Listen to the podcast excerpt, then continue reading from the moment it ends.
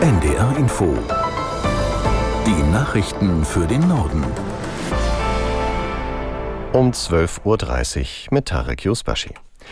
Russland stoppt das Getreideabkommen mit der Ukraine. Das bedeutet, dass Frachter, die Getreide aus der Ukraine transportieren, im Schwarzen Meer nicht mehr sicher sind. Aus Berlin Frank Eichmann. Russland werde dann sofort zu den Vereinbarungen zurückkehren, wenn alle russischen Forderungen erfüllt seien. So der Sprecher des russischen Präsidenten Dmitri Peskov am Mittag. Vor einem Jahr hatten die Ukraine und Russland unter Vermittlung der UNO und der Türkei vereinbart, dass über die zuvor von Russland blockierten ukrainischen Schwarzmeerhäfen wieder Getreide exportiert werden kann. Das Abkommen galt stets nur für einige Monate und wurde mehrfach erst in letzter Minute verlängert. Präsident Putin hatte in den vergangenen Tagen wiederholt, dass die vereinbarten Erleichterungen für Russland, darunter für die eigene Ausfuhr von Getreide und Düngemitteln, nicht erfüllt worden seien, dass der Drohnenangriff gegen die Krimbrücke heute Nacht etwas mit dem Stopp des Getreidedeals zu tun habe, wies der Präsidentensprecher ausdrücklich zurück. Auf der Brücke zwischen der von Russland besetzten Halbinsel Krim und dem russischen Festland hat es in der Nacht Explosionen gegeben. Ukrainische Kräfte sollen den Angriff ausgeführt haben, mithilfe von Drohnenbooten.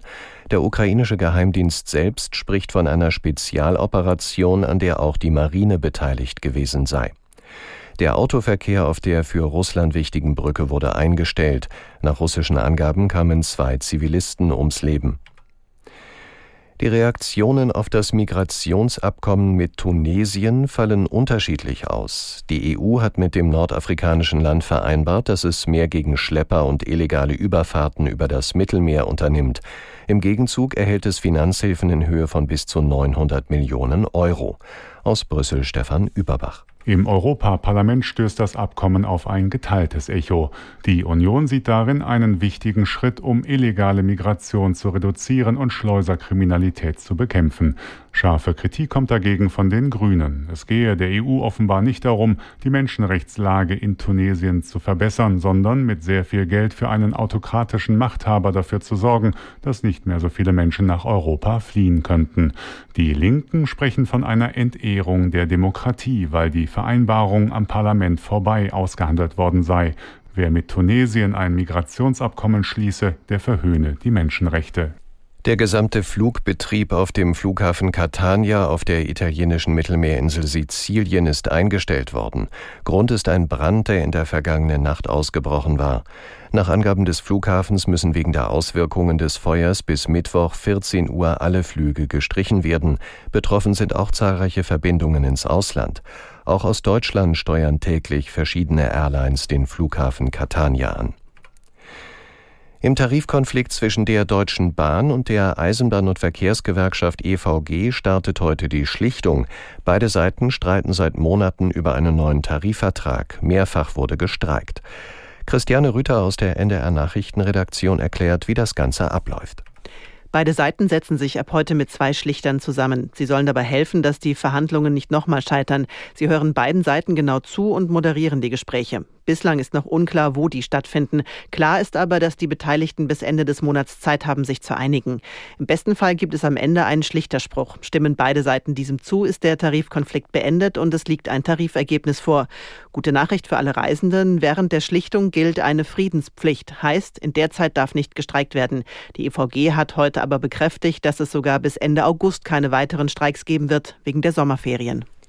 Im Mordprozess um die tödliche Messerattacke in einem Regionalzug bei Brokstedt ist eine erste Zeugin befragt worden.